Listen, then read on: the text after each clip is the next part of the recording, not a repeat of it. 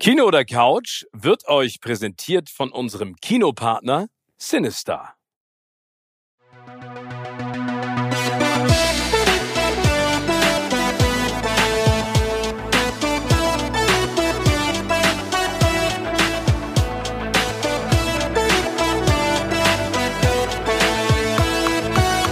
In meinem Podcast Kino oder Couch treffe ich jede Woche prominente Menschen aus den unterschiedlichsten Bereichen. Egal ob aus dem Sport, Musik, Kino, Serien oder Entertainment Business. Und gemeinsam sprechen wir über spannende Filme, Serien und das Leben. Und es wird die alles entscheidende Frage gestellt, Kino oder Couch.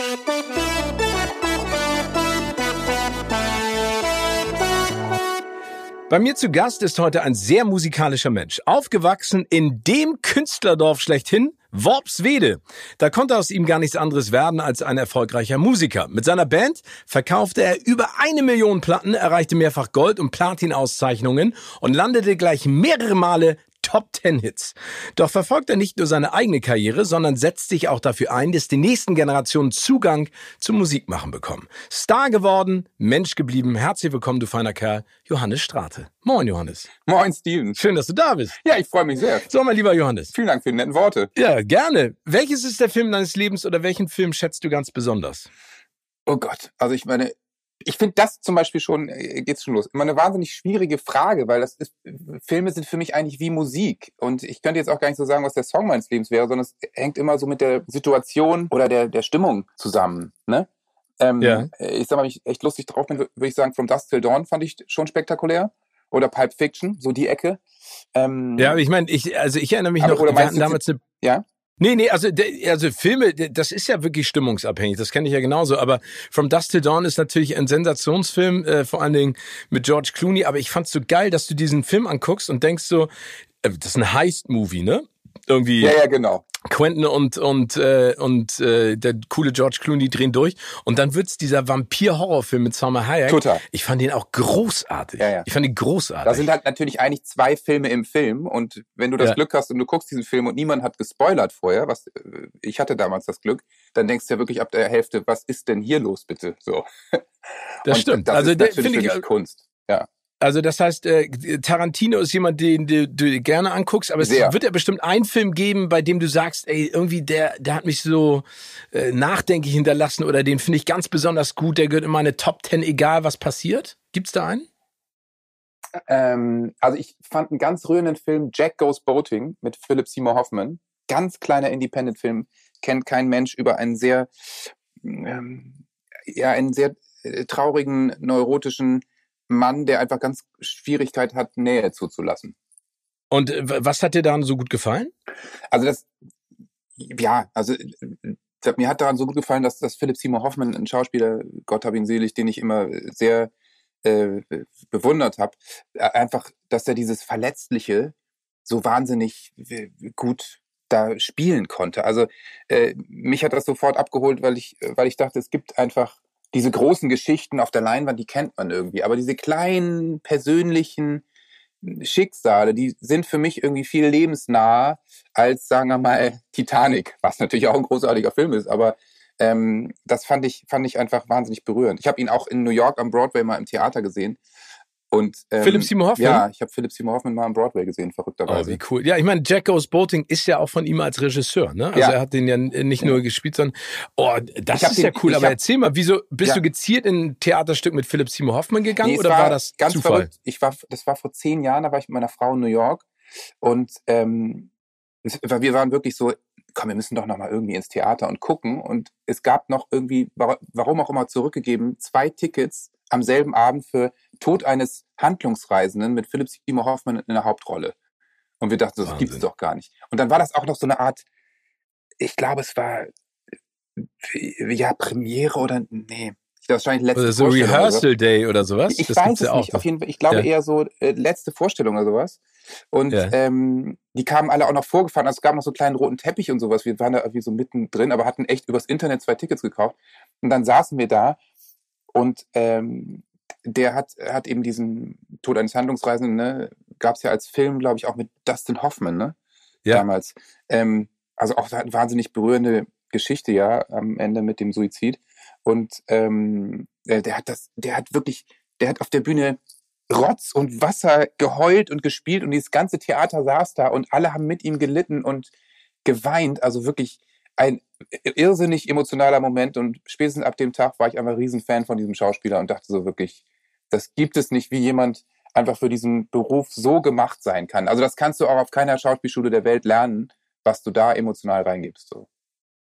Aber ich finde es schön, dass du es sagst, weil ich bin auch ein Riesenfan von Philipp Seymour Hoffmann. Leider hast du es ja auch gesagt, ja. ist er verstorben, aber der hat so großartige Filme gemacht. Also vor allen Dingen also welche Seiten er gezeigt hat. Ne? Also es gab ja diesen Film The Master mit ihm und äh, Joaquin ja, Phoenix, Wahnsinn. wo er auch unfassbar gespielt hat und ja auch, und das muss man auch dazu sagen, den Bösewicht in, ähm, in Mission Impossible, ja, äh, wo stimmt. er so Tom Cruise gegenübersteht und auch diese Bösartigkeit, die er dann rausbringt.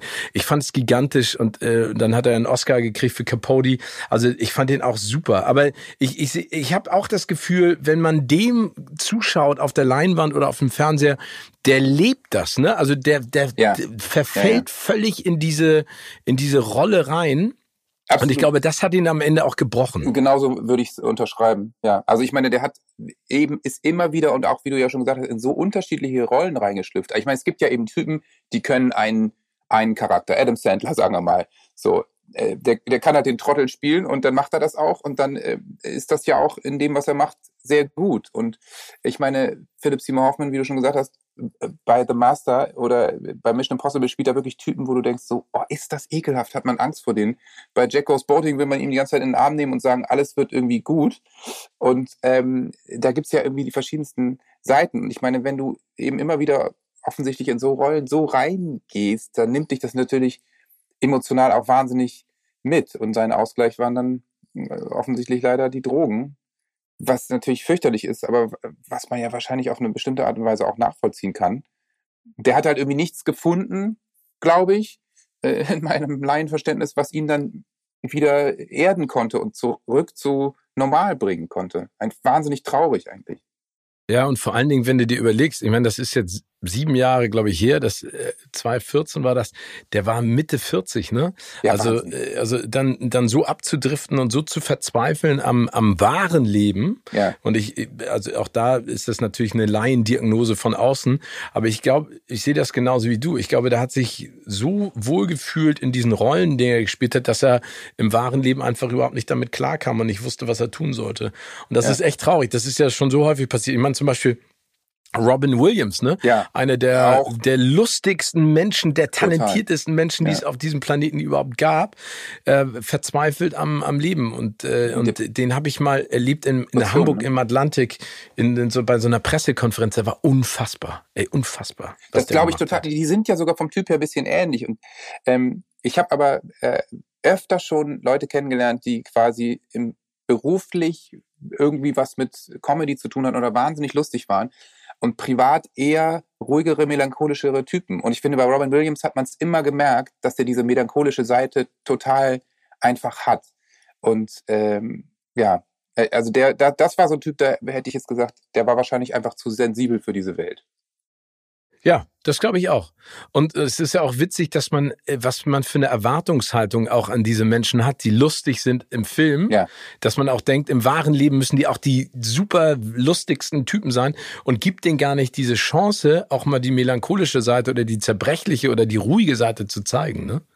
Genau, das ist immer, ich, ich wette, das ist so ein Typ, der läuft irgendwo rum und dann sagt jemand, erzähl doch mal einen Witz oder so. Also genau. Also ich meine, oh, da wirst du ja wahnsinnig. Aber das sind ja tolle Filme. Also von Tarantino über Philip Seymour Hoffman gibt's noch einen? Also weil ich finde deine Filmauswahl also schon mir, super. mir fällt nur gerade von Tarantino auch der ein, der erste Four Rooms fand ich auch wahnsinnig gut. Kennst Four du Rooms? Kennst du klar? Kennst ja. Du, ne? ja. Ja. ja ähm, Ach, das ist ja. Und was fandst du an Four Rooms gut? Ja, ich meine, ich liebe so Kurzgeschichten, wenn die so miteinander ähm, äh, verwoben sind. Oder ich meine, da ist, ist es ja ein Hotelzimmer und der, der durch quasi durch den Film führt, ist eigentlich der Portier ähm, der immer mal in die Zimmer hochgeht und da passieren dann die absurdesten Geschichten. Auch Wahnsinn, da ist ähm, ähm, Antonio Banderas ist dabei und so, ne? Also wahnsinnige Schauspieler, aber der Film ist sicher 20, 25 Jahre vielleicht sogar her. Ähm, ja, also der, ja, ich habe Mitte der 90er Jahre, also 25 ja. Jahre, da kommst du auf jeden Fall mit hin. Der heißt äh, äh, auf Deutsch auch schön Silvester in fremden Betten. Stimmt. Aber was ist das für ein quatschiger Titel? Das klingt eher so nach, nach Ben Stiller und ne? Cameron ne? Diaz. Ja, genau. Ja. Also stell dir mal vor, du sagst, ich Hä? möchte gern von Tarantino äh, vor Room sehen und dann, genau, hier haben sie. Ja, ja. Ich meine, Tim Roth ist auch dabei, ne? Also Stimmt, da sind echt großartige, großartige ähm, Tarantino am Ende und hacken sie einen kleinen Finger ab, lustig. Ja. ja, genau. Also ich meine, das ist ja, also da ist äh, Quentin mit dran beteiligt, auch in der ja. Regie, ne? Aber weil das eben so Kurzgeschichten sind, waren da viele andere auch dabei. Auch äh, sein, sag ich mal, alter Ego oder der Mann, mit dem er viel gemacht hat. Du hast vorhin gesagt, From Dust to Dawn, Robert Rodriguez, den ich Stimmt, ja auch äh, echt spannend finde. Ähm, ja, cool. Also ja, aber, aber Tarantino ist jemand, äh, bist du jemand, der sagt, ich gucke mir jeden Tarantino-Film an, weil du einfach die Art und Weise, wie er Filme macht, großartig findest oder lässt du dich da auch von dem, was er dann zeigt, über erstmal überzeugen? Ich lass mich erst überzeugen, so ungefähr. Ich habe auch nicht jeden Tarantino-Film gesehen, äh, auch so ein bisschen fast in der Mangelung der Zeit der letzten Jahre, aber ich, ähm, ja, ich, bei mir ist es so ein bisschen, bei Musik bin ich gezielter, bei Filmen bin ich wahlloser. Da äh, schaue ich so ein bisschen, was darf es gerade sein und dann gucke ich rein. Das ist dann eigentlich auch völlig egal, von wem der Film ist und im Zweifel auch, wer mitspielt. Also es gibt natürlich so ein paar Schauspielerinnen, die mag ich dann lieber als andere. Ähm, und ja, manche, wo ich auch eher, eher denke, so, ja, habe ich schon zehn Filme gesehen, nicht so mein Ding. Aber es ist, ähm, ich bin da nicht so, dass ich bin nicht so ein Cineast, dass ich sage, okay, der neue Tarantino-Film kommt in drei Tagen. Ich hole mir jetzt ein Ticket und nehme die erste Vorstellung morgens um elf. Ähm, ähm, nee, so, so dogmatisch bin ich dann nicht.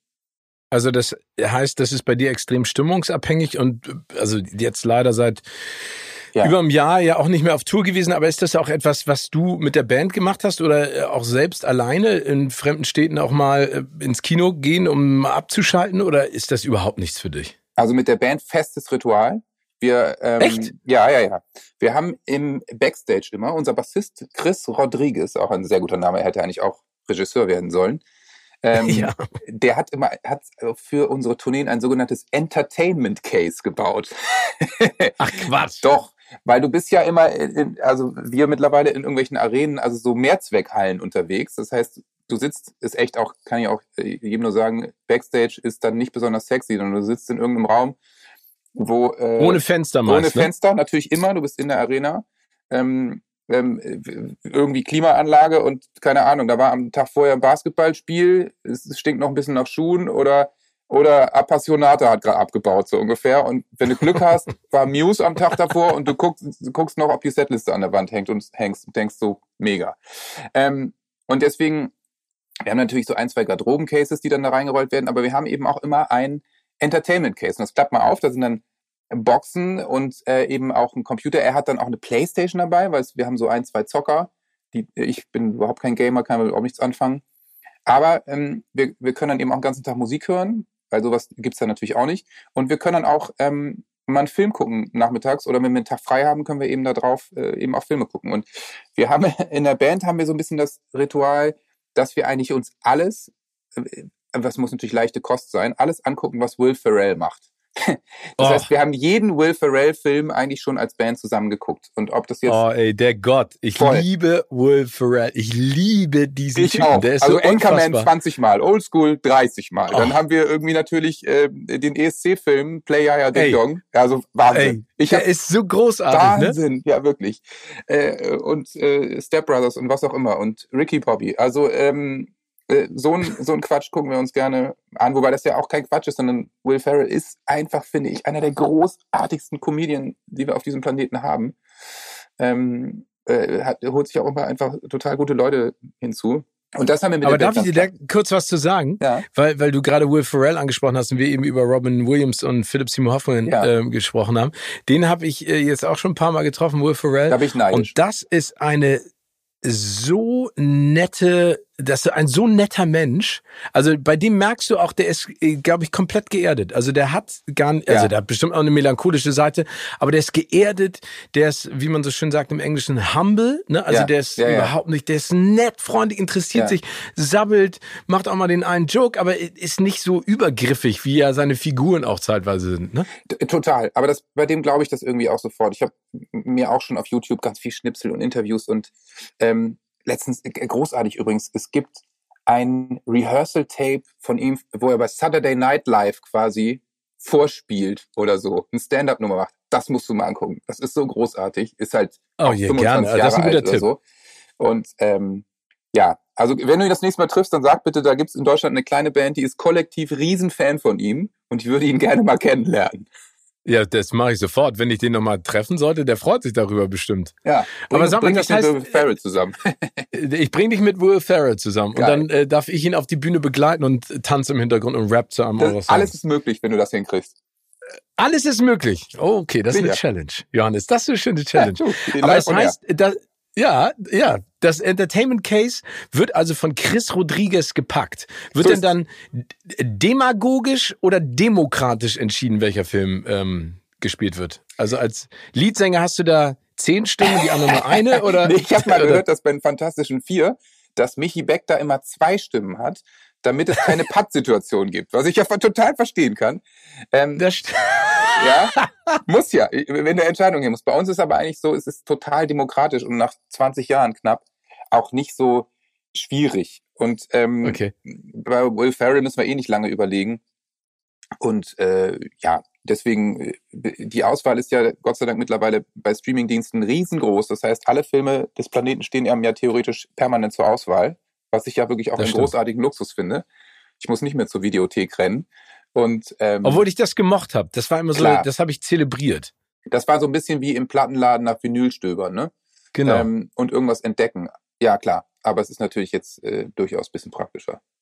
Das stimmt. Aber gibt es denn auch, also neben Filmen, du hast jetzt eine ganze Reihe genannt, auch Serien, äh, die dich ganz äh, doll begeistert haben in den letzten Jahren? Ja, äh, also unendlich viele natürlich. Ähm, also äh, um vielleicht auch mal Deutschland anzufangen, muss ich sagen, ich fand Dark wirklich eine sehr gute Serie. Tolle Schauspieler. Ähm, Unfassbar. Super Story. Ich bin Fan von sowas. Ich mag auch alle diese Dimensionsgeschichten. Also Film zum Beispiel Tenet vielleicht auch noch mal kurz aufs Tablett. Ja. Ey, absurd. Himmel, Herrgott, habe ich sogar einen Song drüber geschrieben. Äh, mit. Was über Tenet? Ja, ich, du bewegst dich anders durch die Zeit, weil bei Tenet ist ja so die einen laufen vorwärts und die anderen Menschen bewegen sich rückwärts durch die Zeit. Ja, ne? ich fand ich mega Also ich habe mich die ganze Zeit gefragt, ob die im Schnitt nicht komplett durchgedreht sind mit dem hey, ganzen Material. Du was das, das gegeneinander so, ey, ich glaube ich und die Con Continuity so, warte mal, warte mal, ist der jetzt gerade vorwärts oder rückwärts? Warte kurz, ich muss nachschauen. So, ich meine, und dann Szene drehen wir hier? Oh. Ja, ja. Nee, cut, cut Aber weißt stopp. du, ja. der, der Hauptdarsteller. Aber Dark. Ja, da, da, der Hauptdarsteller aus Tenet, ne? John ja. David Washington, das ist ja der Sohn von Denzel Washington. Weißt du was? Der hat mal Football gespielt in Hamburg. Ach, echt? Das ist ja, ja mit Patrick Isume zusammen. Du bist ja ein riesen Football-Fan. Ja, ich bin echt großer Football-Fan und werde natürlich die Hamburg Sea Devils dann auch äh, unterstützen, ne?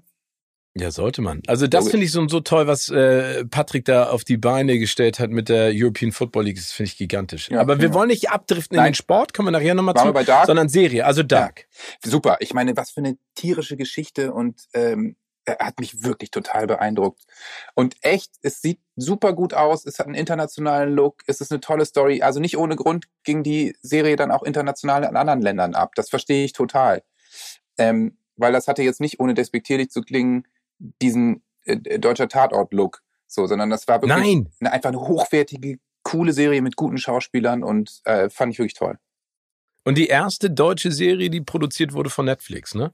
Also ja. das finde ich auch nochmal beeindruckend. Du hast es eben gerade auch äh, gesagt, ich, ich fand es auch super, dass die international so abgegangen ist. Und jetzt drehen hier Baran und Jantje ja, ich glaube 1899 heißt die neue Serie. Bin ich auch mal gespannt drauf, was gespannt. dabei Aber passiert. kommt wahrscheinlich erst nächstes Jahr, ne?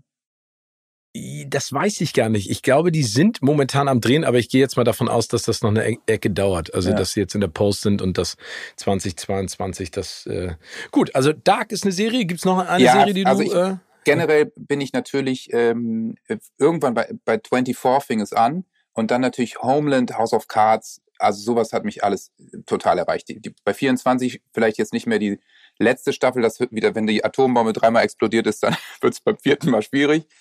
Aber Homeland natürlich ähm, äh, Wahnsinn, tierisch, also schauspielerisch auch. Und House of Cards natürlich, also die Mutter aller Politserien, ne?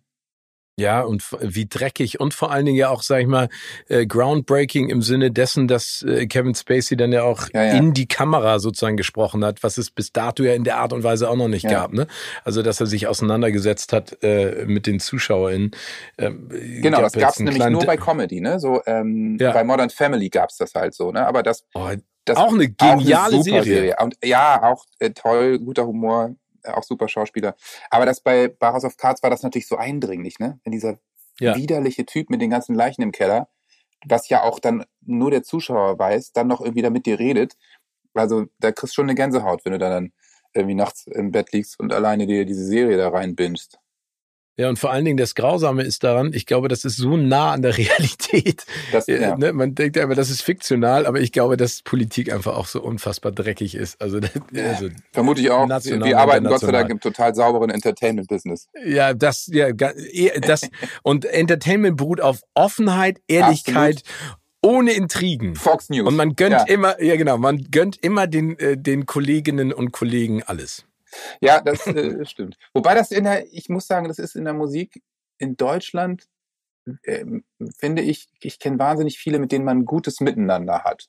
So, ich, äh, beim Fernsehen kann ich es nicht einschätzen, aber. Nee, ähm, da kenne ich auch also da, ja. ich glaube, das kristallisiert sich nach einer Zeit einfach ja. auch raus. Ich ja, glaube, das dass es in jedem Geschäft äh, dreckige Wäsche gibt.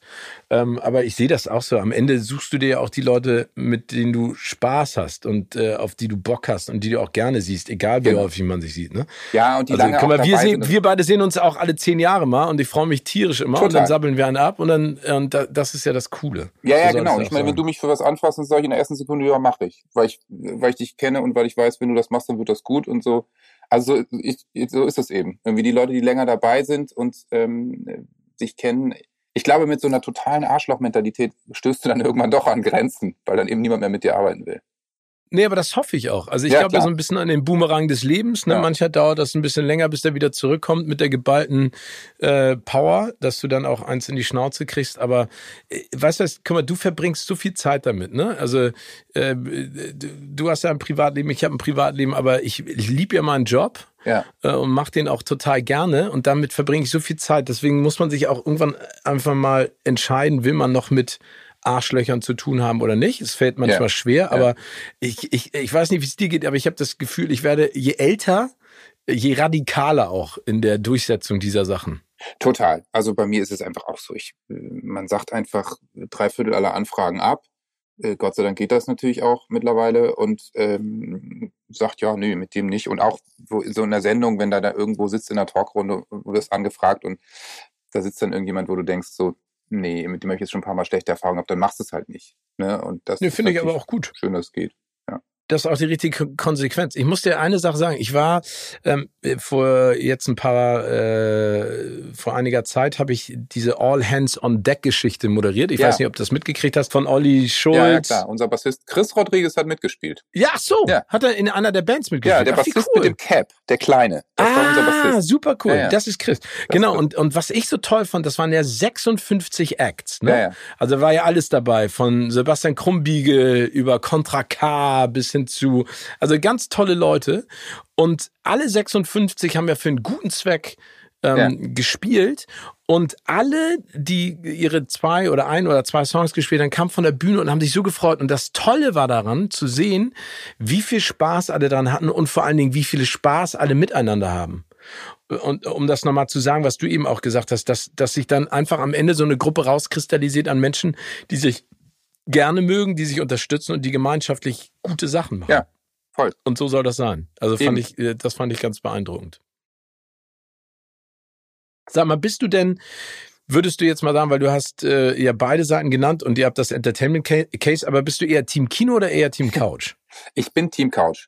Ähm, äh, einfach, ähm, ich war früher viel im Kino, aber seit Kind da bin ich Team Couch, weil es einfach äh, praktikabler ist, muss ich ganz ehrlich sagen. Also Kino ist halt immer mit Aufwand und Babysitter und Pipapo verbunden. Und jetzt habe ich ja eben schon gesagt, mit dem Angebot äh, des permanent alles gucken Könnens, ähm, bin ich Team Couch, weil ich da einfach flexibler bin. Ich liebe aber Kino und gehe auch gerne auf Premiere, ähm, wenn ich dann eingeladen werde.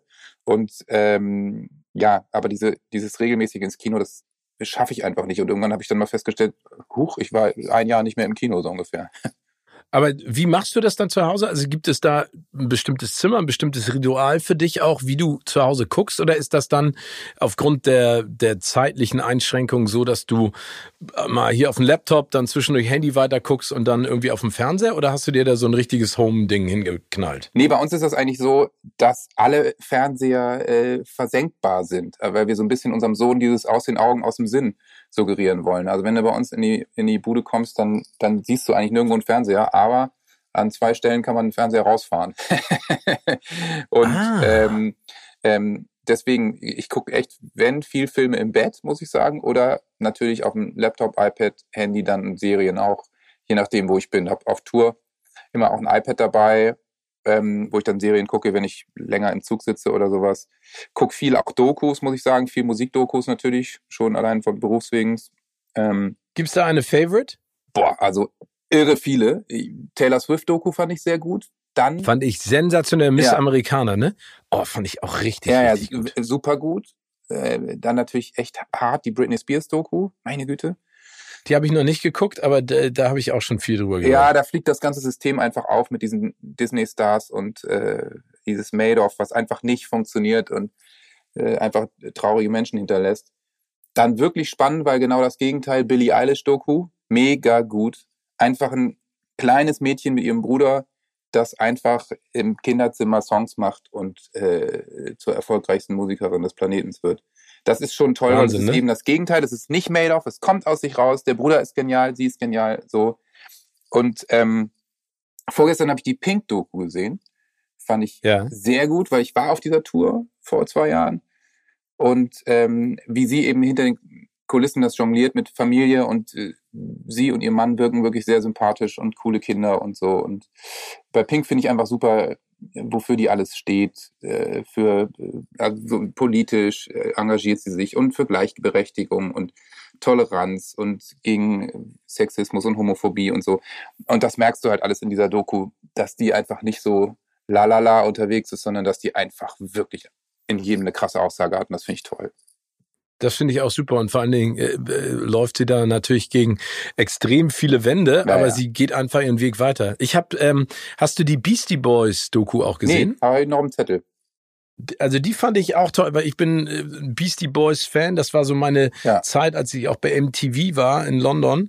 Und das fand ich cool. Intergalactic war damals, kam damals raus. Und ähm, das ist schon beeindruckend, wie sie das sozusagen gemacht haben. Ähm, und Adam Yauch dann auch hochleben lassen, der ja auch leider verstorben ist. Ja, auch das fand ich auch ganz beeindruckend. Ja, aber äh, ja, toll. Also ich finde, äh, Dokus sind so und so etwas, ähm, was insofern ganz viel Freude bereitet oder auch ganz viel äh, Nachdenklichkeit hinterlässt weil, weil die immer besser werden. Ne? Also man hat ja auch gemerkt, dass sich sozusagen die Qualität der Dokus, also inhaltlich waren sie ja immer gut, aber ähm, ja auch visuell komplett verändern. Ne? Es hat auch mal ein ähm, Doku-Regisseur gesagt, dass der Anspruch mittlerweile von der Konsumentin und dem Konsumenten an eine Doku ist nicht mehr grobkörnige Bilder, sondern dass das im Prinzip auch die Drohne ist, die dann so unfassbare Total. Landschaftsaufnahmen macht. Ne? Ja, ja. Das ist halt also Wahnsinn. So, und das, also das konnte man zum Beispiel bei der, bei der Pink-Doku sehen jetzt, äh, eben eine der neuesten. Das sieht halt alles aus, gefühlt in 8K gefilmt und unfassbar und ja, wie viele Kameras die auch immer dabei gehabt haben müssen. Und was ich bei den Amis immer so faszinierend finde, die komplette Kindheit von denen wurde immer irgendwie auf VHS gefilmt. Ja. So, ey, es gibt von mir nichts aus den 80ern. Meine Eltern fanden so VHS-Kameras total kacke oder Wopswede, kleines Dorf, Hippie. Äh, würde es alles nicht geben. Und die haben einfach ihre komplette Kindheit, auch wenn die jetzt 40 plus sind, auf VHS. Ist so verrückt, finde ich. Aber das stimmt, da hast du recht. Das ist mir jetzt, wo du sagst, fällt einem das wirklich auf, ne? Ja. Da, da hat man das Gefühl, das wurde von Anfang an begleitet und bei mir auch so. Das, meine meine Mutter hat immer gesagt, wir sind ja drei Brüder.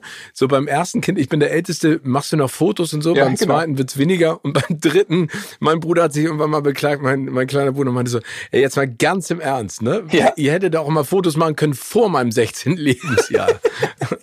ja, ja, ist halt so. Und ja, genau und bei und das das ist auch bei Miss Amerikaner so so und äh, es ist echt witzig, ne? So, sie, sie konnte schon mit zwei singen. Hier, singt Taylor Swift genau. Whitney Houston. Und du denkst so, was? Mit zwei? Wieso habt ihr das aufgenommen? Genau, wie, wo, wo, kommt das her? Also, ne? da steht man halt im Wohnzimmer, warum filmt man das mit? Naja, gut. Aber da kommen wir gleich zu einem schönen Thema, weil ähm, du bist ja Vollblutmusiker und du hast ja, glaube ich, mit zehn Jahren angefangen, Gitarre zu spielen, oder? Ja. Dann mit 14 die erste Band. Jo. Und mit 18 hast du dann eine äh, professionelle Gesangsausbildung nochmal angefangen. Ja, nee, das nicht wirklich. Also ich habe nee? ähm, dann ein bisschen ähm, äh, Gesangsunterricht genommen, weil ich äh, auch immer schnell heiser geworden bin. Und ähm, hatte dann erst eine gute Gesangslehrerin und dann einen guten Gesangslehrer. Ähm, das so über ein paar Jahre. Und dann habe ich das aber auch äh, wieder gelassen, weil ich nicht so musicalmäßig klingen wollte, wie alle klingen. Aber äh, Johannes, wenn man das nochmal zurückdenkt, also nochmal liebe Grüße auch an deine Eltern. Schade, dass es keine Videos von dir von früher gibt. ja, ähm, aber besser. das heißt, de, dein Weg war vorgezeichnet. Also du wolltest, oder war, ist das so mit zehn Jahren? Also da, da, da ist das ja nicht unbedingt etwas, was deine Eltern dir sagen, komm, lern mal ein Instrument spielen, sondern das war ja aus deiner eigenen Lust an Instrument geboren, oder? Ja, ich, also meine Eltern machen eben beide Musik und ich hatte total Lust, Musik zu machen und es war vieles ausprobiert und es war natürlich irgendwie klar, dass wenn ich sage, ich möchte ein Instrument spielen, dass die dann nicht sagen, oh nee, mach mal was Richtiges oder lass mal lieber. Und ich habe mich dann eben für Gitarre entschieden und habe dann auch mit 14 angefangen, mir eigene Ideen aufzuschreiben und ähm, ja, so war das auf jeden Fall für mich klar, dass ich Musik machen möchte im Leben. Dass es jetzt beruflich wird, darüber habe ich mir natürlich noch keine Gedanken gemacht. Aber was hat dir das, also äh, ging dir das leicht von der Hand, Instrumente zu lernen und auch Songs selber zu schreiben und dann auch die Band? Also ich meine, ich wollte auch in Teenagerzeiten immer eine Band gründen mit meinen Jungs. Klar. Äh, wir haben dann immer den Auftritt geübt, weil ich konnte nur drei Wochen Blockflöte vorweisen, die anderen konnten schon ein bisschen mehr. Und mit Blockflöte eine richtig coole Band zu gründen, war damals schwierig. Muss das ist schwierig, ja, das verstehe ich. Ähm, ja, also bei mir war das, war das so, äh, ich habe Gitarre gelernt bis zu einem bestimmten Punkt, dass ich mich selbst begleiten konnte, hatte aber jetzt nie den Anspruch oder war einfach auch zu faul, da irgendwie so ein herausragender Gitarrist zu werden. Ähm, ähm, mich hat dann eher interessiert, ähm, Songs zu schreiben und, und ja, für mich ging es dann in so eine andere Richtung. Deswegen ist mir das schon irgendwie leicht gefallen, das zu lernen, aber ich war zu faul, um es richtig zu lernen. Das ärgert mich fast auch ein bisschen, ähm, aus heutiger Was Sicht. wichtig zu lernen? Also Gitarre oder ja, Songs also ich meine Gitarre, ich, ich hätte ja. auch Gitarre einfach mal ein bisschen mehr Effort reinstecken können, dass ich halt einfach äh, nicht, auch geile Soli spielen kann. Das ist mir alles nicht vergönnt, weil ich einfach eine faule Nuss war. Aber auf der anderen Seite habe ich halt angefangen, direkt dazu zu singen und ähm, ja, meine eigenen Songs zu schreiben. Macht ja vielleicht auch nicht jeder mit 14. Aber ähm, nee. ja, und singen fiel mir relativ leicht. Da, da musste ich nicht so viel für tun, so ungefähr. Und ich meine, ich konnte eigentlich immer die Sachen im Radio nachsingen und dann irgendwie auch auf der Gitarre nachspielen, so ungefähr. Das ging ganz gut. Ich habe eine relativ, ja, kann man wahrscheinlich sagen, ich habe eine relativ schnelle Auffassungsgabe, kann aber keine einzige Note le lesen, zum Beispiel. Das ist so dieses, das hätte dann wieder mit Lernen zu tun gehabt. Und da hatte ich, hatte ich keine, keine Lust drauf. Aber wie, aber wie singst du, also wie lernst du denn dann den Song? Also kommt da, also du weißt dann, in welcher Tonlage und wie du den Song singen willst und lernst das sozusagen für dich in Abstimmung mit der Band? Oder wie machst, wie machst du das dann? Ja, also wenn ich Musik schreibe, dann ist es so, dass ich mir natürlich vorher irgendwie ein, Thema überlegt habe oder sogar einen Satz habe. So, das ist eigentlich, das Klassische ist eigentlich immer, dass ich erst einen Satz habe und denke, der ist gut. Also zum Beispiel, ich lasse für dich das Licht an. Dachte ich so, okay, das ist eigentlich ein ganz schöner Satz, ähm, weil er beschreibt so ein bisschen die Kleinigkeiten ne, in einer Beziehung, die man füreinander tut. Und da so, ich muss jetzt nicht irgendwie, ich reiß alles ab für dich und streue alles voller Rosenblätter. Da dachte ich so, nee, das ist irgendwie eher eklig. Sondern die Kleinigkeiten. Und da muss es doch noch mehr drumherum geben. Und dann ist es halt, ähm, ja, ich laufe für dich zum Kiosk und ich mache das hier und so. Und ähm, darum habe ich das dann eben aufgebaut und dann mit meinen limitierten Fähigkeit ein bisschen ein paar Klaviertönchen dazu gespielt. Und so entsteht dann irgendwie ein Song. Ich kann dir dann eigentlich auch gar nicht sagen, welche Tonart es ist. Also das kann ich dann an meinem Laptop nachgucken, so ungefähr. ja. ähm, aber, äh, obwohl doch, Tonart schaffe ich schon noch. Ähm, und äh, der ist aber sozusagen nur aufgenommen, aber nirgendwo aufgeschrieben, dieser Song. Ne? Also ich meine, Text schreibe ich auf, aber ich schreibe nicht die Akkorde auf oder sowas, sondern ich nehme das dann auf und dann schicke ich das den Jungs und dann sagen sie, okay, ja, cool, dann können wir doch mal was draus machen. Gibt es denn Songs, die du mit 14 geschrieben hast, die sozusagen in, in deine Karriere späteren Alters eingeflossen sind? Also hast du nochmal zurückgeguckt und gesagt so, ey, den Song habe ich mit 14 geschrieben, den kann ich jetzt nochmal, keine Ahnung, mit Ende 20, Anfang 30 nochmal umändern? Oder äh, ist das sozusagen äh, Vergangenheit und soll auch Vergangenheit bleiben? Also das waren so die ersten Gehversuche. Dann erst auch auf Englisch und dann mit 16, 17 würde ich sagen auf Deutsch. Ähm, äh, die, also die Songs damals, die waren natürlich unterirdisch, die haben es nicht weit gebracht. Keine Ahnung, ich habe dann irgendwie einen Song, weiß ich noch, der hieß, hieß Living on a Farm. Und ne, ich hier aus Worpswede habe dann irgendwie, äh, scherzhaft über das Leben auf dem Bauernhof geschrieben. Ich dachte, so Riesenidee. Ähm, der Song hat komischerweise. Ich eine Riesenidee. Ja, du ist es, ne? Der, der hat es nie auf ein Album geschafft, komischerweise. Ähm, aber äh, ja, es ist ja, für mich ist Songwriting eben ähm, einfach eine permanente Übung. Ne?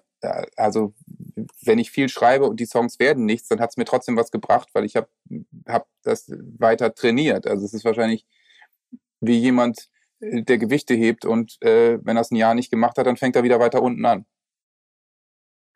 Also ist es ein laufender Prozess und du hast das Gefühl, du kommst nie an. Und es ist ja bestimmt auch, wie ja. du gerade gesagt hast, auch etwas, was von außen beeinflusst wird. Ne? Also das hängt ja auch bestimmt Absolut. von deiner, deinem seelischen Zustand ab oder deiner, deiner Situation allgemein. Also hat denn zum Beispiel jetzt auch diese, dieser Lockdown, die letzten 14 Monate, in dir ganz viel Kreativität freigesetzt? Äh, oder hast du gemerkt, dass du stimmungsmäßig auch anders geschrieben hast. Also vielleicht, keine Ahnung, ja. melancholischer oder, oder noch fröhlicher, weil du dieses Gefühl unbedingt haben wolltest. Also es, es war äh, beides dabei so. Ich meine, ich war äh, erstmal irgendwie Lockdown im letzten März.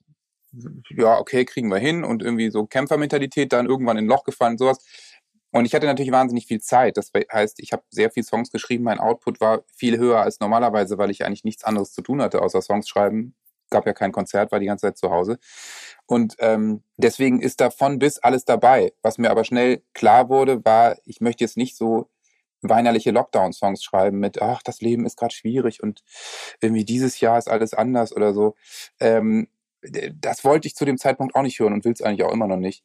Ähm, wenn irgendwie alles kompliziert ist mit Lockdown und die Tagesschau sowieso nur mit Problemen voll ist, dann brauche ich nicht noch jemanden, Wahnsinn, der ne? mir dann noch in einem Lied erklärt, ach, ist übrigens wirklich so, ja, ist gerade eine schwierige Zeit und so. Ähm, das hilft dann, finde ich, nicht so richtig weiter. Das finde ich auch und ich finde, da, da, du hast gerade was Treffendes gesagt. Ähm, ich finde, es ist so frustrierend, dass man in einer solchen Zeit äh, dann auch die Nachrichten einschaltet und das Gefühl hat, ey, die Welt fällt auseinander. Ne? Also ja, wir, wir stehen, glaube ich, vor großen Problemen, die wir gemeinschaftlich nur lösen können. Aber ich finde auch dieser Optimismus muss ja irgendwo durchscheinen, sonst ist das alles überhaupt gar nicht mehr sinnvoll, was wir hier machen, oder? Also eben. Und ich meine, das ist einfach total schwierig. Also die letzten Jahre waren ja auch wirklich nicht einfach auf diesem Planeten und der Klimawandel, der geistert nun ja schon wirklich auch mehrere Jahrzehnte um uns herum.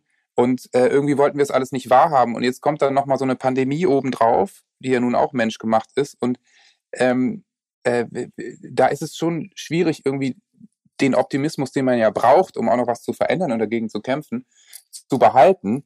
Und deswegen brauche ich so musikalisch äh, dann eher so Mutmachsachen. Ja, also absolut. Absolut. Aber ich meine, das ist genauso, ich weiß nicht, ob du so diese Liebeskummer von früher noch erinnerst. Ich weiß ja. noch, dass ich ja. so verknallt war in so ein Mädchen und das hat alles irgendwie nicht hingehauen. Und dann habe ich, glaube ich, tagelang immer hier Sting Fields of Gold gehört. Ähm, äh, ein großartiger Song, hat jetzt nicht unbedingt äh, nur was mit Liebe zu tun, aber dieser melancholische Track, der hat mich nochmal so runtergebuttert. Kennst ja, du das? Klar. Also ich habe mich, das war so Selbstfolter. Ja. Aber ähm, das braucht man, äh, finde ich, nicht immer. Manchmal ist es ja auch bereinigend, was Fröhliches zu hören. Insofern teile ich da auch diese Sehnsucht nach Optimismus komplett. Finde ich auch ganz wichtig. Ähm, du hast ja zwischendurch ähm, auch studiert und dann deine Bachelorarbeit, glaube ich, in vier Wochen geschrieben. Und das Thema ist so spannend. Die Eigenwahrnehmung von Popmusikern im Gegensatz zur medialen Wahrnehmung. Ja. Fühlst du dich denn richtig wahrgenommen in der Öffentlichkeit? Ja, also ich meine, nach knapp 20 Jahren schon und vor allen Dingen noch viel wichtiger, es, es, es ist mir natürlich, ich will jetzt nicht sagen egal, aber es ist mir natürlich nicht so wichtig. Ne? Ähm, ja. Und das ist natürlich das auch, äh, was ich nur jedem empfehlen kann, dass du natürlich generell im Leben an einen Punkt kommst, ähm, äh, wo es dir einfach nicht so wichtig ist, was die anderen im Privaten ne, oder was die Medien im Öffentlichen über dich denken. So, äh, also wenn es jetzt extreme Verzerrungen sind, dann ähm, muss man sich vielleicht schon dazu äußern, aber man muss sich eigentlich zu den meisten Sachen auch nicht äußern, die man ähm, nicht treffend findet, so ungefähr. Und ähm, ähm, ja, es entsteht natürlich einfach da draußen ganz viel aus kleinen Fetzen, die du mal von dir gibst oder wie du dich irgendwo präsentierst und dann setzt sich so ein öffentliches Bild zusammen, das setzt sich natürlich aber eigentlich äh, immer besser zusammen, je länger du dabei bist und wie viel mehr Material es quasi öffentlich von dir gibt. Und ähm, äh, ja, ich habe bei dieser Arbeit eben Kulturwissenschaften, ne, jede, jede Bachelorarbeit mhm. war möglich, habe da, ähm, weil ich dieses Studium vorher einfach jahrelang studiert habe und dann auch fertig werden wollte. Ich habe auf Magister angefangen und das wurde dann umgestellt in dieses Credit Point System und Bachelor und Master und ich war schon viel weiter als ein Bachelor eigentlich ist. Und dann haben sie mir halt vorgeschlagen, ja, dann schreib doch eine Bachelorarbeit, dann kannst du es abschließen. Und ähm, mach, schreib doch aus was, über was in deinem Bereich. Ne? Ich war da schon vier Jahre mit der Band unterwegs und habe schon längst nicht mehr in Bremen gewohnt, wo ich studiert habe.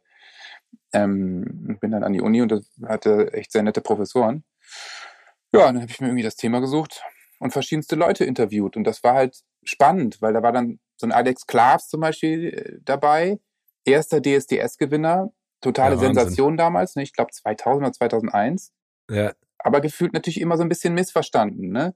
Ähm, hat Songs gesungen, die nicht seine waren, die er vielleicht auch nicht mochte und äh, ist natürlich da von dem Format in eine Rolle gepresst worden. So, und irgendwann fünf Jahre später guckt er zurück oder so und denkt, ey, das bin doch irgendwie alles gar nicht ich. Und da, keine Ahnung, da war Simon, der Gitarrist von Juli dabei und auf der anderen Seite war dann irgendwie Heinz Strunk der natürlich schon viel weiter war und der natürlich sagte, nö, ist alles okay, ich finde das alles relativ authentisch und fühle mich gut repräsentiert.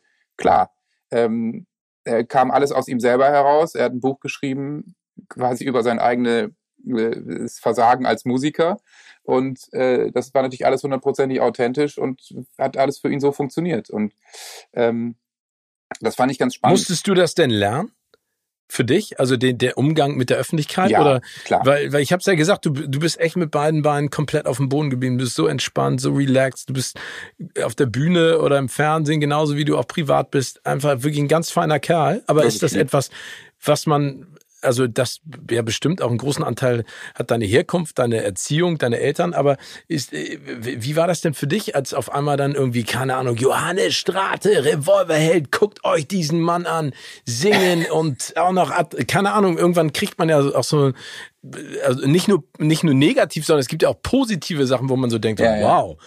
so habe ich ja. das noch überhaupt gar nicht gesehen. Also, also ich musste das lernen natürlich. Ich musste lernen, auch diese Bühnenfigur von ähm, meinem privaten Ich zu trennen. Ne? Also wenn du da auf der Bühne stehst und äh, die Leute jubeln dir zu und du singst da deine Songs, ähm, dann wissen die ja gar nicht in wirklich, äh, wie ich privat bin. Ich bin natürlich auf der Bühne, bin ich in der Tat so relativ, wie ich auch zu Hause bin.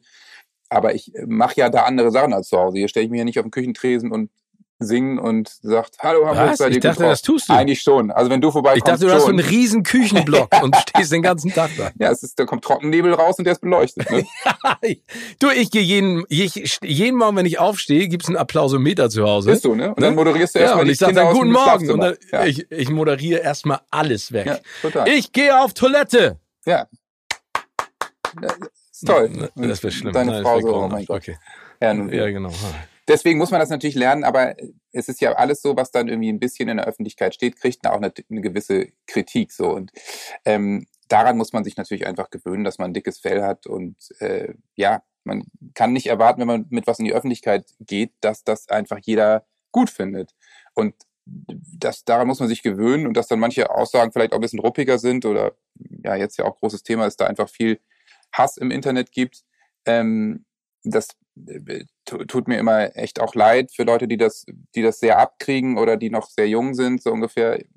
Ja, ich glaube, bei uns in unserem Alter hat man sich daran gewöhnt, dass es mal äh, ab und an mal irgendwie einen auf die Nase geht, gibt und dann wieder Liebeskummer mit 16, dann geht das auch vorbei und dann geht es eben weiter. Mhm. Ich glaube, ja, ich glaube, dass, dass sich da die Zeichen der Zeit auch schon extrem geändert haben. Ne? Also, ich meine, das klingt immer so doof und das macht einen noch älter, aber ich, ich habe ja schon gearbeitet, da gab's äh, diese Handys noch ja, gar genau. nicht. Ne? Ja. Und äh, da fing das gerade mit dem Internet an und ich glaube, dass da äh, wirklich auch so Barrieren äh, sag ich mal, über, überschwemmt wurden von dieser Flut dass jeder sich äußern muss. Ich weiß gar nicht, irgendjemand hat das letztens äh, äh, gesagt, ne? Achso, Dunja hat das gesagt, ja. Hayali, die ja. meinte, äh, das Interessante ist, äh, dass jeder denkt, er muss sich zu etwas äußern. Und sie meinte so, das muss man nicht. Nee, das ist total ne? weißt Ja, total. Und, und das fand ich, das fand ich so einen bezeichnenden Satz, weil sie hat da nämlich komplett mit Recht. Man muss sich nicht zu jedem Scheiß äußern ja.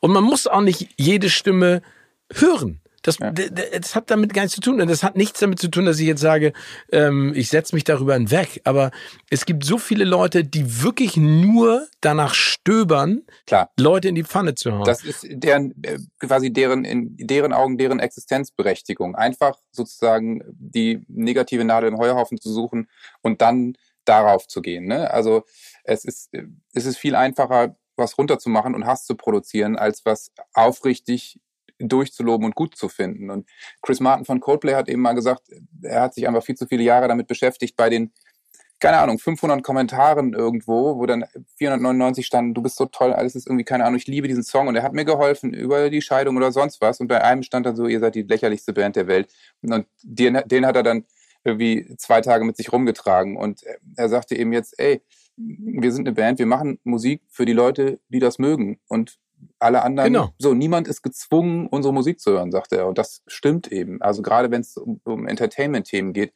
die Leute nehmen das immer alles so wahnsinnig ernst. So, also, ey, es gibt so vieles, was ich nicht gut finde, aber das heißt doch noch lange nicht, dass ich mich dazu äußere. Also, wozu denn? So, wenn es irgendwo Musik gibt oder Fernsehen oder Film oder so und es gibt dafür ein Publikum, mein, solange es niemandem auf den Schlips dreht und nicht extremistisch ist, genau. irgendwie meinetwegen. Das ist doch, aber ich, ich, ich möchte doch meine Energie gar nicht darauf verschwenden, mich damit zu beschäftigen, so, weil wenn's, wenn ich es nicht mag oder es mich nicht interessiert, dann ja, dann lasse ich das einfach sein, wie es ist.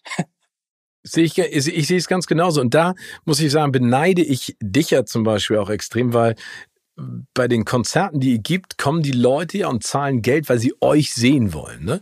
Im Fernsehen äh, verschwimmt das manchmal Klar. ein bisschen so, weil, weil da läufst du und also ich hoffe mal, dass auch Leute einschalten, weil sie das sehen wollen, was ich tue oder mit anderen zusammen mache. Aber da ist es manchmal echt schwierig zu unterscheiden. Also diese, diese genaue Auseinandersetzung mit den Menschen, die das schätzen, was ich liebe, ähm, habe ich nicht. Und da, da finde ich, das in der, ist in der Musik einfach wirklich viel schöner. Ich glaube, das ist auch etwas, was einen total aufbaut, oder? Wenn du da vor 15, 15, 20, 30.000 Leuten stehst und auf einmal denkst du, ey, die sind total. alle da, weil sie uns hören wollen, so, oder? die haben ein Ticket gekauft, die kommen nur deinetwegen. Ich habe mit etlichen äh, Fußballern, zum Beispiel mit Toni Kroos mal drüber gesprochen. Das ist, das unterscheidet den Musiker vom Fußballspieler. Wir haben jedes Mal ein Heimspiel. So. Und Stimmt. er geht auf den Platz, die Fans jubeln ihm zu und am nächsten Wochenende beschimpfen sie ihn und hassen sie ihn bis zum geht nicht mehr, weil er meinetwegen in Barcelona äh, spielt, gegen Barcelona und dann Auswärtsspiel hat. Und äh, alle wollen nur, dass Toni Kroos umgehauen wird und äh, die verlieren so ungefähr. Das heißt, die werden viel mehr damit konfrontiert natürlich. Ne? Und Fußball ist natürlich auch wahnsinnig emotional und die Fans vielleicht noch ein bisschen extremer.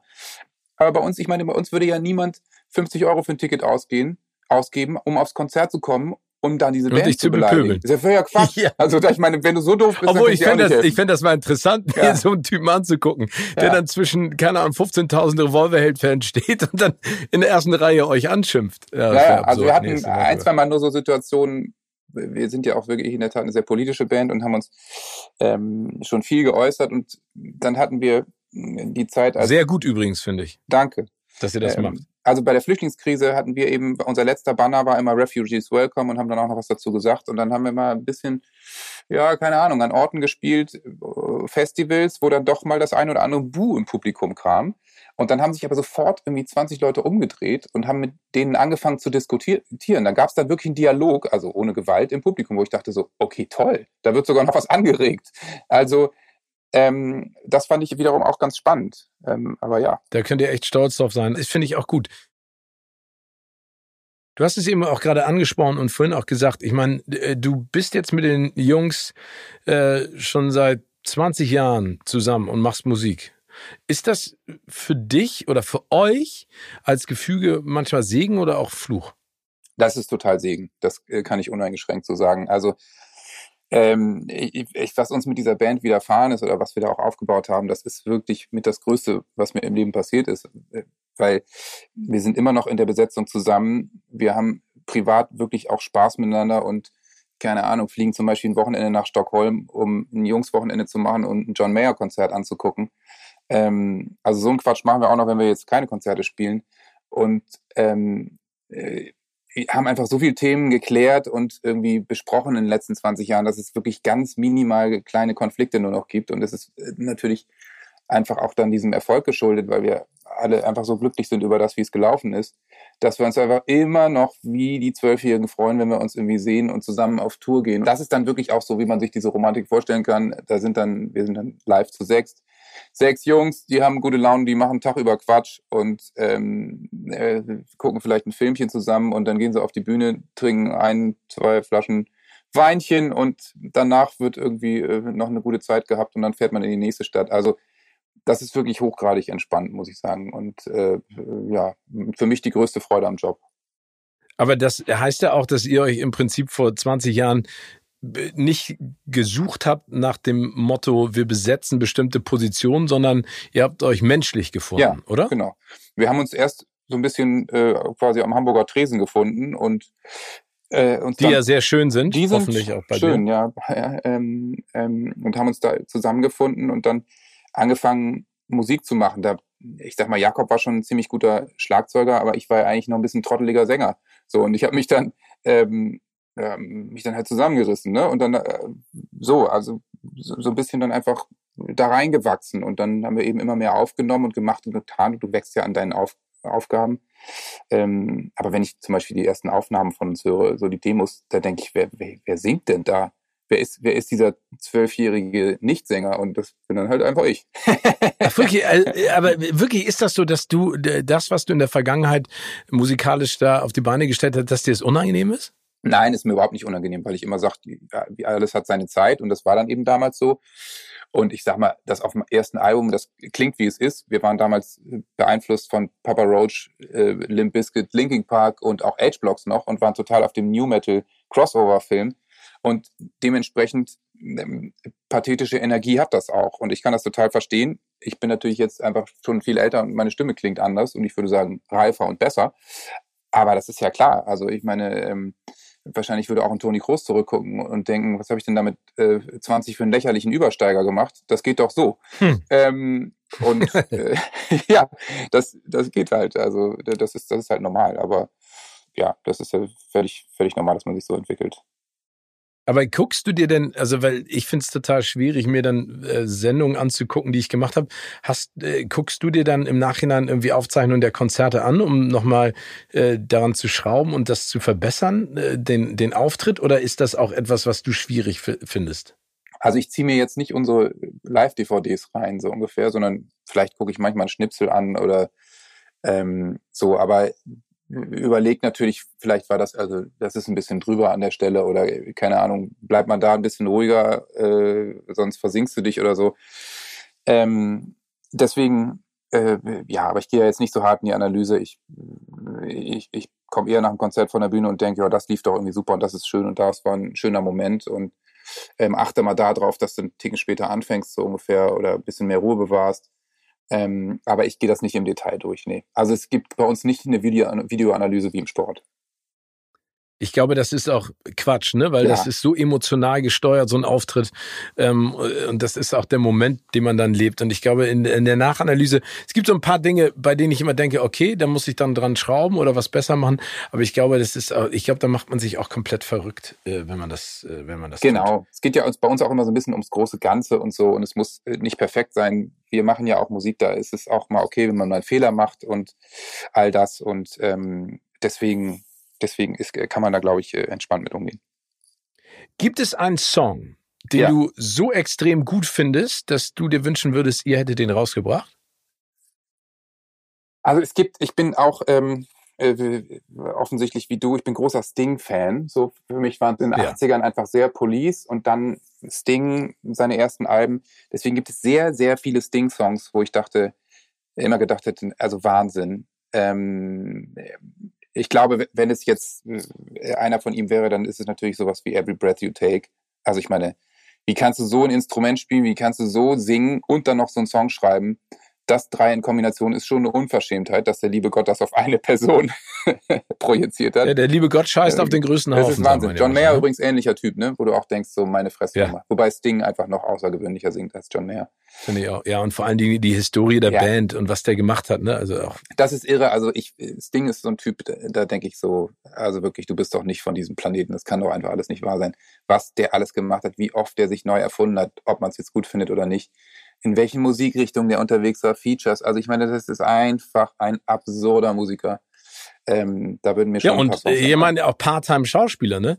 Also ja, äh, hier David Dune Lynch so, ne? ähm, äh, mit äh, Dune, ja. äh, den ich ja immer noch großartig finde, äh, den Film. Der wird jetzt ist ja neu aufgelegt äh, worden von Jacques Villeneuve. Da der bin ich mal sehr gespannt drauf. Ja. Der Wüstenplanet, ähm, eins der umfangreichsten ähm, Science-Fiction-Bücher aller Zeiten oder oder äh, Reihen.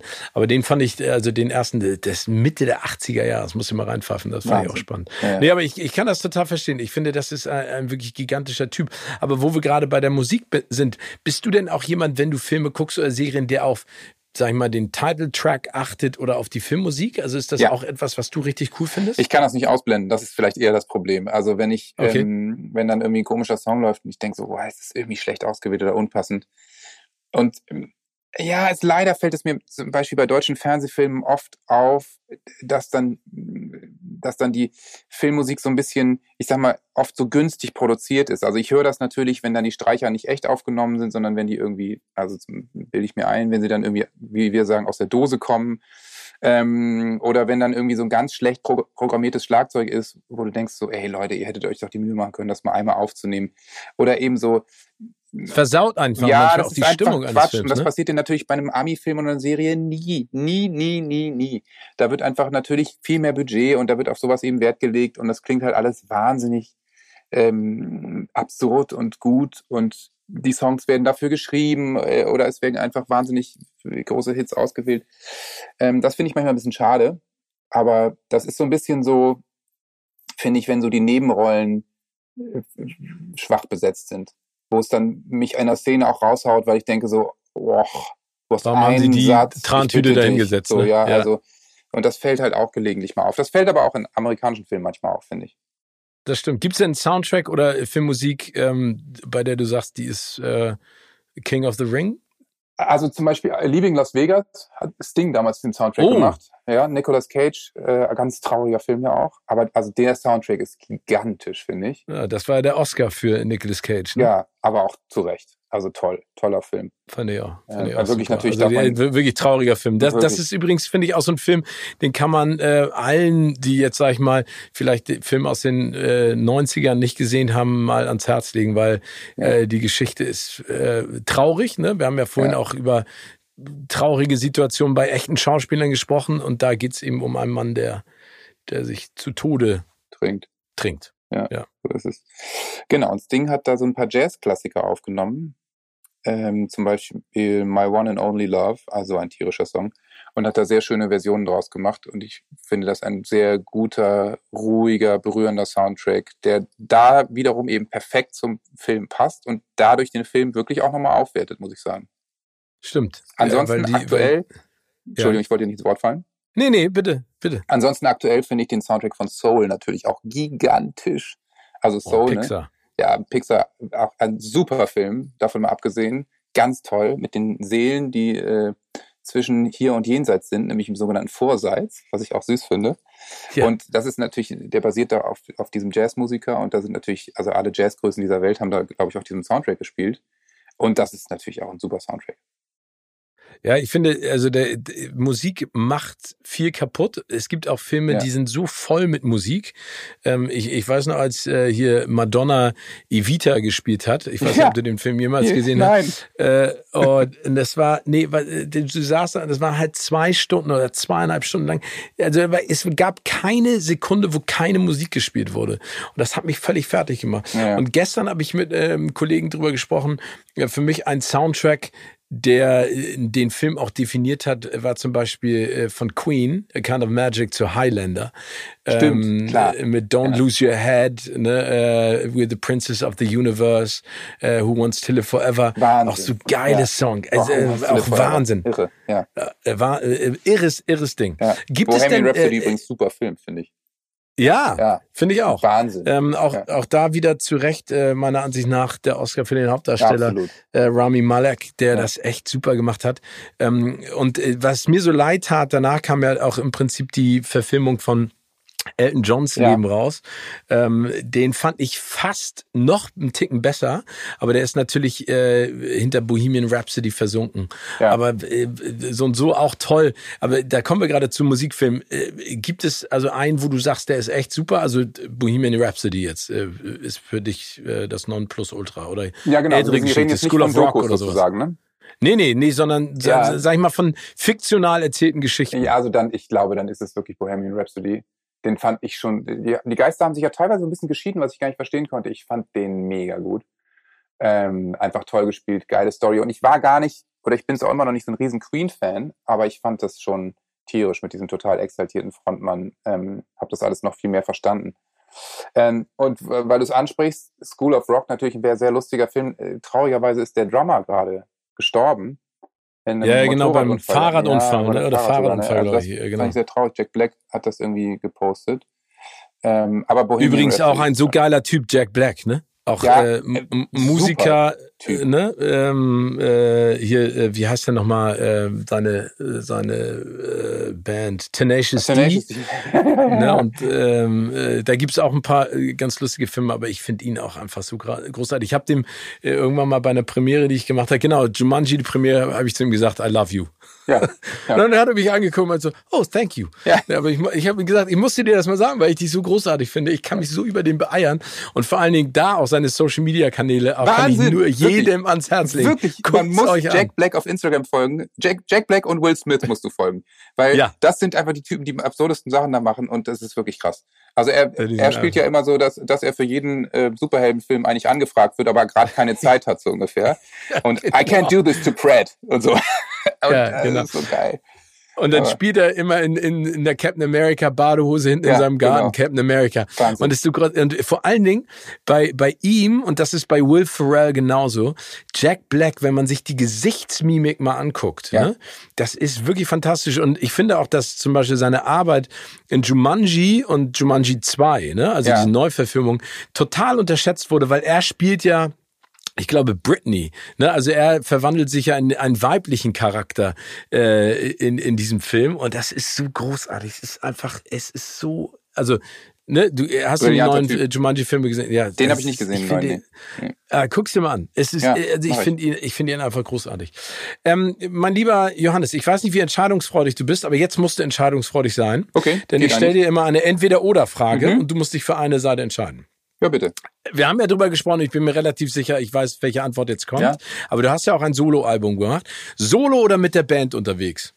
Ja, generell schon mit der Band. Aber, aber ist das, wie war das denn für dich, solo unterwegs zu sein? War das? Äh, das komisch? war total schön, weil ich einfach mal eine andere Art der Musik gemacht habe und sehr ruhige akustische Sachen und Geschichten, die einfach auch sehr persönlich waren für mich. Ähm, und das war total schön, auch mal in einem anderen Musikerkollektiv zu spielen oder eben auch mal alleine. Ähm, war ein schöner Ausflug, aber ich möchte trotzdem meine Jungs nicht missen, ne? Das glaube ich. Morgenmuffel oder Frühaufsteher? Also wenn ich es mir aussuchen kann, stehe ich nicht früh auf. Ich kann es mir natürlich nicht aussuchen, weil es gibt ja ein Schulsystem in Deutschland. ähm, Zum Glück. Aber wenn ich aufstehe, dann, dann es ganz gut. Also eher nicht Morgenmuffel. Brauchst du denn dann äh, einen Kaffee ja. oder bist du kein Kaffeetrinker? Espresso und dann geht's los. Oh, bei mir auch. Und äh, merkst, also ich stehe morgens auf und ich denke immer so, Alter, wie äh, kann mein Körper bitte irgendwie ein bisschen schneller hochfahren? Ja, das und dann wird so, nicht besser, ne? einmal durch die Wohnung und dann äh, renkt sich alles ein und dann trinke ich Kaffee ja. und dann bin ich auf einmal da. Aber ja. Äh, oder oder kennst du das, wenn du aufwachst, ja. weil der Wecker klingelt und denkst du, ey, das ist doch nicht dein Ernst. Das, das kann doch nicht wahr sein. Natürlich kenne ich das. Nee, also erstmal denke ich so, das. das das kann nur ein Fehler sein. Es ist vier Uhr nachts. Ja, genau. So. Ich träume das gerade. Das, das, kann nicht sein. So, das, es kann doch noch nicht morgen sein, weil man sich einfach fühlt wie mitten in der Nacht. Ja, klar, kenne ich. Hatte ich zum Beispiel heute Morgen. Ah, siehst du. Könnten die zwei Flaschen Wein von gestern Abend dran schuld sein. Das könnte sein, ja. das könnte sein. Jogginghose oder Anzug? Jogginghose. Ich trage so gut wie nie Anzüge. Also außer Nee, ne, das ist nicht dein Ding, oder? Obwohl ich glaube, du bist du bist ja eigentlich so ein du bist eigentlich so ein Dressman, also im positiven Sinne. Das ist du bist ja ein gut aussehender, du bist ja ein gut aussehender sportlicher auch. Typ. Nein, das danke. Sicher. Aber äh, ich glaube, dass du dass du in Anzügen echt äh, dass dass dir das steht. Ich, ich glaube, das, das ich, ja, ja, ich habe das auch immer wieder für Shootings angehabt und natürlich auch auf irgendwelchen Awards und natürlich auf Hochzeiten und sowas. Ähm, aber im Alltagsleben trage ich ja, ich trage jetzt auch nicht zwingend Jogginghose, aber ich habe gerade übrigens eine Jogginghose an, weil ich sitze ja hier zu Hause an meinem Schreibtisch. Ne? Ähm, äh, Oberkörper nackt selbstverständlich. Ist absolut. Ne? Ich stemme ja. Handeln parallel. ähm, ja. Und äh, genau, küsse meinen Bizeps die ganze Zeit. Äh, oh Gott, das Bild. Wirklich. Das Bild. Schlimm, ne, wollen ja. wir nicht.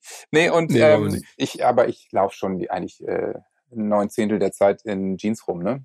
Ich bin so der Jeans und T-Shirt. Ja, also ich kann, also ich könnte auch nicht jeden Tag äh, im Anzug rumlaufen. Ne? Muss ne? also das denn viel beruflich? Ja, Nö, oder? Nee, also früher musste ich es extrem viel. Ich glaube, dass mich einfach ganz viele Leute, wenn die mich für Veranstaltungen oder sowas buchen, mich halt immer mit den Oscars gleichsetzen und dann ja, ist immer ganz logisch für die, egal wo ich auflaufe, immer im Smoking das, wollen das sie das. Das ist totaler Quatsch. Ja, ja aber ich meine, so deine Pro-7-Sachen und so, da ist doch auch natürlich kein Anzug. Nein, logisch. Wenn du da zwischen den beiden Trotteln da stehst, Klaas und Jogo, kannst du keinen Anzug tragen. Nee, ich könnte das mal, um, ja. da, um noch elitärer zu wirken. Ja. Vielleicht muss ich in Zukunft vielleicht so eine Brille und Anzug und Krawatte, damit sie mich dann wirklich auch als den Lehrer akzeptieren, den schön. mich manche. Dann verwechseln sie sich ja, genau. mit Oppenhöfel auf einmal. Äh, gut, ja. also Matti in allen Ehren, aber lieber äh, das, das, das stehen wir. Lieber nicht. Sag mal, äh, Sport, du hast äh, ja. vorhin gerade erzählt, ähm, Sport ist momentan äh, eher Mord für dich, weil da eine alte Kriegsverletzung Haxe. sozusagen. Haxe. Ja, ich habe mir wirklich vor ähm, mittlerweile 13 Jahren mal auf der Bühne äh, die Außenbänder am Sprunggelenk abgerissen. Äh, bin, Weil du ja, auf die Bühne raufgegangen nee, bist oder euphorisch bin, getanzt hast? Ich stand auf einer Box und bin nach hinten runtergesprungen und bin oh. dann eben einmal mit dem Knöchel, sagen wir mal, auf den Boden umgeknickt. War nicht schön. Ah. War ein Open Air und dann äh, habe ich diesen Song noch irgendwie auf dem Boden liegend zu Ende gesungen. Ne? Ich habe quasi, ich habe Dave Grohl das vorgemacht, was er dann nachgemacht hat, 15 Jahre später. Ja, das Sicher. ist immer so, dass die Amis uns angucken und dann sagen so, komm. Ist so. In der Musik wie im Film. Nee, ach wirklich, aber das, ja. ey, das sind doch Schmerzen. Das war ziemlich brutal. Dann haben eigentlich auch übers Mikro, äh, ne, es gibt doch sicher Sanitäter und so. Ja, ja, klar, großes Festival gab's. Die kamen dann auf die Bühne und meinen so, ja, die Bänder, also die sind gerissen, das kann ich dir so sagen. Aber ist kein Problem, willst du noch zu Ende spielen? So, ich so, ja, würde ich da noch machen. Wir haben noch 16 Songs auf der Setliste stehen. so. Ja, dann setz dich mal hier auf den Barhocker, den Fuß legst du hier hoch. Und jetzt geben wir mal so ein paar Tabletten. Und dann haben die mir so ein paar Tabletten gegeben. Da habe ich nur noch die ersten zwei Reihen gesehen. Aber äh, ich habe noch 16 Songs gesungen und dann haben sie mich mit, Wirklich? ja, haben sich mit dem Rollstuhl von der Bühne ins Krankenhaus und dann sagte der aber auch, ja, die also sind gerissen, kriegst jetzt eine Schiene und dann kannst du aber auch mit dem Bus nach Hause fahren und dann gehst du Montag mal entspannt zum Arzt. Und es war so. War gerissen und dann ist ja Ruhigstellen angesagt und dann Physio. Nun ist das alles relativ äh, gut natürlich und längst vorbei und verheilt, aber ein bisschen zu fest verheilt und jetzt muss der Fuß eben mobilisiert werden. Und jetzt kann ich oh. aktuell nicht so viel Sport machen. Normalerweise spiele ich Tennis und fresse halt so ein bisschen Eisen, ne? Ja, wir können ja mal Tennis spielen, aber du bist bestimmt richtig, richtig guter Tennisspieler, Überhaupt nicht. ne? Nee, nee. Ich habe früher gespielt als Teenager und dann 20 Jahre ausgesetzt. Ja, guck mal, genau meine Karriere. Ehrlich? Ja, herrlich. Müssen wir Genau machen. meine ja. Karriere. Müssen wir Aber ich bin, ich mag Sand. Ja, ich mag natürlich Sand. Alles andere für die Gelenke doch scheiße. ja, genau. Aber in der Halle oder sowas, ich finde an Sand so super, wenn du hinterherläufst und dann so reinrutscht ja. in die Bälle. Und ich mag lange Ballwechsel. Das habe ich immer ge geliebt. Finde ich gut. Also ich bin, ja cool, das ja, machen wir mal, Johannes. Ja, super, finde ich gut. Wir machen jetzt aber mal weiter mit unserem kleinen Spielchen. Ja, bitte. Spiekeroog oder Sylt? Spiekeroog, ich bitte dich, natürlich. Also Spiekeroog ist so dein, also äh, Kindheits... Äh, äh, Erlebnis, aber heute auch so dein Ruhepol, oder? Ja, klar.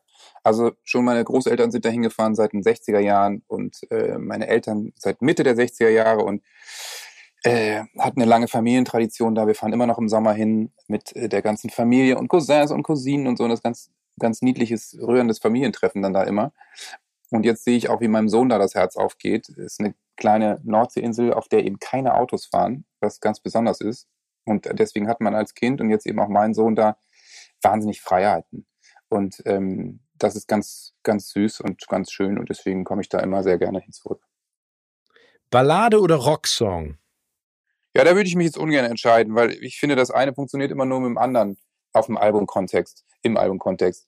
Ähm, deswegen, äh, man kann nicht nur Balladen machen, aber ich finde nur irgendwie auf die Fresse geht auch nicht. Das stimmt. Jetzt kommt eine ganz fiese Frage. Ja, bitte. Werder Bremen oder Grießauflauf? Nee, Werder Bremen dann schon, bitte. Auch in der zweiten Liga. Also ich meine, Grießauflauf offensichtlich hast du gut recherchiert, das, was mir meine Mama früher immer gemacht hat. Oh, ich liebe Grieß. Schön, ne? Ich, ich hab, ich, das ist, also für mich gibt es ein paar Erinnerungen. Bananenquark, ja. Grießauflauf und Bratkartoffeln. Ja, voll, voll, würde ich alles drei unterschreiben. Geil. Oh, ja, so, das, ich habe das geliebt. Ja. Komödie oder Actionfilm? Ja, schwierig natürlich, aber habe ich ja vorhin schon gesagt, je nach Stimmungslage kann ich so auch nicht klar beantworten. Okay. Also, aber beides magst ja, du, ne? Also klar. ich finde es. Äh, Ja. Äh, Kino oder Fernsehen?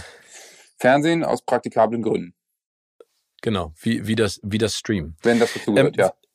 Ja, wir, wir haben eine Rubrik, die nennt sich Words of Wisdom. Mhm. Und da äh, stellen wir noch mal so ein paar Fragen dazu, äh, wie du zu dem geworden bist, was du bist. Also jetzt, äh, jetzt nicht äh, unfassbar tiefgründig, aber es gibt ja so ein paar ähm, Dinge, die einem auch charakterlich sozusagen mitgegeben wurden, die bestimmt haben, warum man das macht, was man jetzt macht. Was hat dir denn beim Erreichen deiner Ziele am meisten geholfen? Welche Charaktereigenschaft? Ähm, also ich glaube, ich bin ein ziemlich empathischer Mensch, also nicht ich glaube, weiß ich, der auch gut, ähm, Das unterschreibe ich. das ist schön, ähm, der gut, glaube ich, Stimmung und Situationen spüren und auch einfangen kann. So und ähm, deswegen äh, konnte ich, glaube ich, gut immer Geschichten aufschreiben, ähm, die vielleicht dann doch mehr Menschen als nur ich gefühlt haben.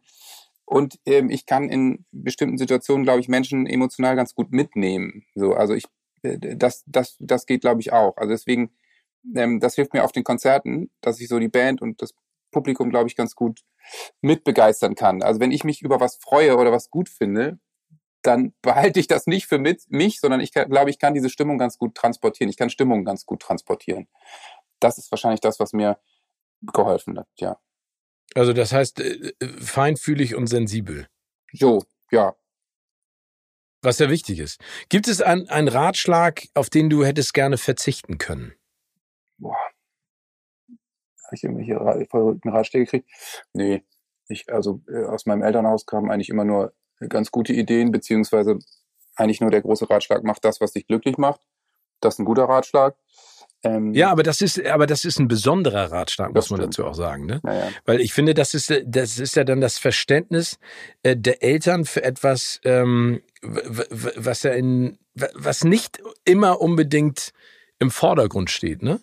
ja, ja, klar. Weißt du, was ich meine? Also ich finde es total toll, wenn Eltern das können. Das haben unsere Eltern auch immer gemacht. Ja.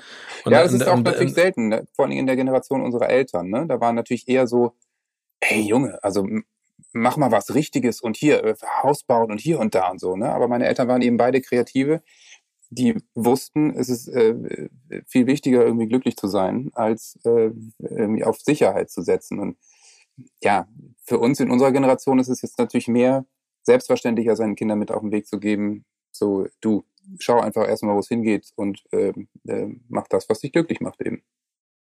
Aber das ist, ich glaube, das ist das wichtigste Geschenk, was man weitergeben kann. Diese Ja. Entspanntheit und vor allen Dingen auch die, Entscheidung äh, den Kindern überlassen, so nach dem Motto, ich bin da. Also meine Eltern Ja. haben zum Beispiel auch immer gesagt, du kannst immer wieder zurückkommen. Ja. Ne? Wir, Ja, sind, super. wir sind immer hier. Und das ist das, was Hab keine Angst, genau, ne? Das, das versuche ich meinem Sohn auch zu vermitteln. So, mach einfach. Super. Ja. Was nimmst du nicht als Selbstverständlichkeit hin? Mein Beruf natürlich. Also ich äh, habe zwar viel dafür getan, aber ich habe natürlich auch sehr viel Glück gehabt und war zur richtigen Zeit offensichtlich am richtigen Ort. Ähm, ähm, da, da bin ich wirklich immer noch sehr dankbar dafür und muss auch immer noch sagen, wenn ich auf der Bühne stehe und da dann mal auf 10.000 Leute gucke, dann ist es immer noch so, dass ich teilweise denke, ist das verrückt? Weil wir einfach auch wirklich viele Jahre vor null, fünf oder zehn Leuten gespielt haben und es bei uns sehr langsam losging. Ähm, und ich immer noch glücklich bin, äh, dass ich das machen kann. Das ist wirklich absurd. Also wir haben so viele dann auch, als es dann mal am Anfang ein bisschen ging, so viele Musikerbands, Musikerinnen kommen und gehen sehen, ähm, dass ich schon extrem dankbar bin, dass wir immer noch dabei sind. Und ich finde diese Dankbarkeit, ich finde, das ist, hat was mit Reflektieren zu tun und sich manchmal auch selber kneifen, ähm, dass man sich darüber klar wird, wie besonders das auch ist. Ne? Ja. Ähm, ja. Ich finde das schön, was du auch gerade gesagt hast, weil wir lieben das, aber es, es hätte ja auch nicht so sein müssen, wie wie es jetzt ist. Ne? Und du hattest ja auch schon Situationen, in denen es einfach nicht so lief. Bei mir ist es ja auch ähm, häufig passiert, aber ja. das, das macht einen dann vielleicht noch äh, sicherer humble. auch in dem Weg. Ja, nee, humble, genau, ja. aber auch sicherer, dass man einen Weg geht und dass man den mit, mit ganz viel, dass man nicht alles für selbstverständlich nimmt und dass ja. man den auf jeden Fall mit ganz viel Ernsthaftigkeit auch, auch Total. einschlägt. Ja. Was würdest du als deinen größten Erfolg betiteln? Ja, klingt jetzt wahrscheinlich auch echt pathetisch, ähm, aber ich glaube, es ist schon ähm, für mich der größte Erfolg, äh, dass ich, mein Sohn ist jetzt acht, sagen kann, dass das wirklich ein guter Typ geworden ist. So, ich habe mir in seinen ersten Jahren sehr viel Zeit freigeräumt und viel weniger gearbeitet als davor. Äh, weil mir, immer gesagt wurde, das ist ein guter Ratschlag. Die ersten sechs Jahre eines Kindes sind wahnsinnig wichtig und entweder du hast dann den Kontakt zu deinem Kind oder eben nicht. Ähm, kann sicher auch mal anders sein, aber ich habe mir einfach sehr viel Zeit genommen und mache das immer noch. Ähm, und dass der einfach so ein liebevoller Typ ist. So, wir hatten gerade ein Elterngespräch und da sagte die Lehrerin, ja, und Emil, weißt du, was an dir so toll ist? Ähm, du spürst sofort immer in der Klasse, wenn es jemandem nicht gut geht, und dann gehst du hin und fragst ihn, was ist und versuchst, die oder denjenigen zu trösten. Und das finde ich ist ein super Kompliment. Und da, Boah, echt, da kriegt man ja gleich einen Kloß in den Hals, Ja, habe ich mich so gefreut und fand das so schön und dachte so, okay, ja, super. Und das ist äh, natürlich vielleicht, äh, ja, auch von meiner Frau und von mir irgendwie ein großer Erfolg. Definitiv. Was bedeutet für dich denn Erfolg zum Beispiel beruflich? Also sind es Awards? Habt ihr ja reichlich, sind es goldene Schallplatten? Nee. Sind es ausverkaufte Stadien? Ja, Gibt also ich, der Erfolg ist für mich, wenn wir Konzerte spielen und da kommen Leute hin und die freuen sich und die kommen vielleicht seit zehn, vielleicht auch seit 20 Jahren. Teilweise kommen Leute, die ähm, die, die waren früher als Teenie da, dann kamen sie mit ihrem Freund, äh, dann ist jetzt der Ehemann und jetzt bringen sie die zwei Kinder mit. Und das ist natürlich total süß, wenn ich sehe, dass Leute über 15, 20 Jahre immer wieder kommen und bei uns bleiben und wir in deren Leben dann so eine große Konstante einfach sind. Und ähm, das ist für mich so das größte Kompliment und der größte Erfolg, den ich haben kann. Schön. Kann ich nur unterstreichen. Letzte Frage, mein lieber Johannes. Es ja. war ein, eine sehr schöne Zeit, die ich mit dir verbringen durfte. Finde ich auch. Welcher Filmtitel passt aktuell perfekt zu deinem Leben? okay. Ähm, äh, okay. Äh, From Dusk Till Dawn. ja, ich habe ich auch gerade überlegt, aber wahrscheinlich eher nicht. Weil From Dusk Till Dawn wird hier geschlafen. Ähm, ja. ja, da gibt's keine Vampire. Nee, ich habe jetzt eher sowas wie Dornröschen oder so gedacht, weil diese Branche liegt ja nun seit äh, über einem Jahr im Dornröschenschlaf und erwacht jetzt langsam so wieder und wir spielen Konzerte. Also ich meine, der Filmtitel Dornröschen würde es jetzt nicht betiteln, aber man weiß ja, worum es in dem Film geht. Deswegen, vielleicht wäre es Dornröschen. Sehr schön. Johannes, mein Lieber, vielen herzlichen Dank für deine Zeit. Lieben Steven, Gruß an die Family. Und ähm, ich freue mich, wenn wir uns bald sehen. Wir haben ein Tennismatch offen. Das wollte ich gerade sagen, absolut. Das ist hiermit eingeloggt. Wir haben es ja jetzt auch hier live on air besprochen. Genau, es geht, es führt nichts anderes an vor, äh, äh, vorbei und ich werde mir größte Mühe geben, Will Ferrell ähm, äh, in eure Nähe zu bringen, damit ich endlich mal auf der großen Bühne hinter dir stehen darf und äh, tanzen. Es wäre sehr schön, ich freue mich. Ob das jemand will, weiß ich nicht. Doch, doch, also, das, lieben das Dank. muss dann schon passieren. Danke dir. Bleib gesund, mein Lieber. Du auch. Tschüss, tschüss. Ciao.